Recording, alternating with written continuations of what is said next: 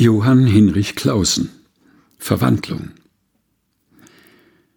Das Bemerkenswerte an fast allen Jesus-Geschichten ist, dass sie im Streit münden. Dabei geschieht in ihnen doch Gutes, Schönes, Beglückendes. Kranke werden geheilt, Hungrige gesättigt, Tote zum Leben erweckt, Stürme gestillt, Kinder gesegnet, Einsame angesprochen, Ausgestoßene willkommen geheißen.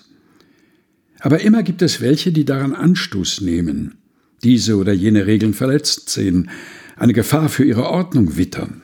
So auch hier. Jesus nimmt sich die Freiheit, sich bei einem schlechten Menschen einzuladen. Es hatte ihn wohl gereizt, weil er den kleinen, reichen, übel beleumdeten Zöllner Zachäus über sich im Maulbeerbaum gesehen hat. Vielleicht hat er auch darüber geschmunzelt, wie der da hinaufgeklettert war. Allzu geschickt dürfte es nicht ausgesehen haben. Auch wird es der Machtposition des Zöllners widersprochen haben. Aber wenn der solche Mühe auf sich nimmt, um mich zu sehen und zu hören, mag sich Jesus gedacht haben, dann müsste ich doch auch über meinen Schatten springen und mich auf ihn wirklich einlassen, und das hieß damals in sein Haus gehen und mit ihm essen.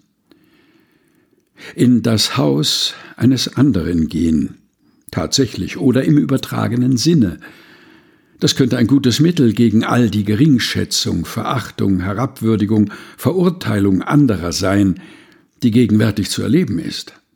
Ich verlasse meinen Bereich, überwinde eine Schwelle, trete durch eine Tür in die Welt eines anderen Menschen, schaue ihn an, höre ihm zu, esse mit ihm. Das wird uns beide verwandeln. Was andere dazu sagen, kann uns dann egal sein. Vielleicht kommen sie ja später dazu. Zachäus wurde ein anderer, als Jesus ihn besuchte. Er versprach, niemanden mehr auszubeuten und die zu entschädigen, die er betrogen hatte. Aber auch Jesus wird von der Gastfreundschaft des Zachäus nicht unberührt geblieben sein. Warum sollte man sich darüber ärgern?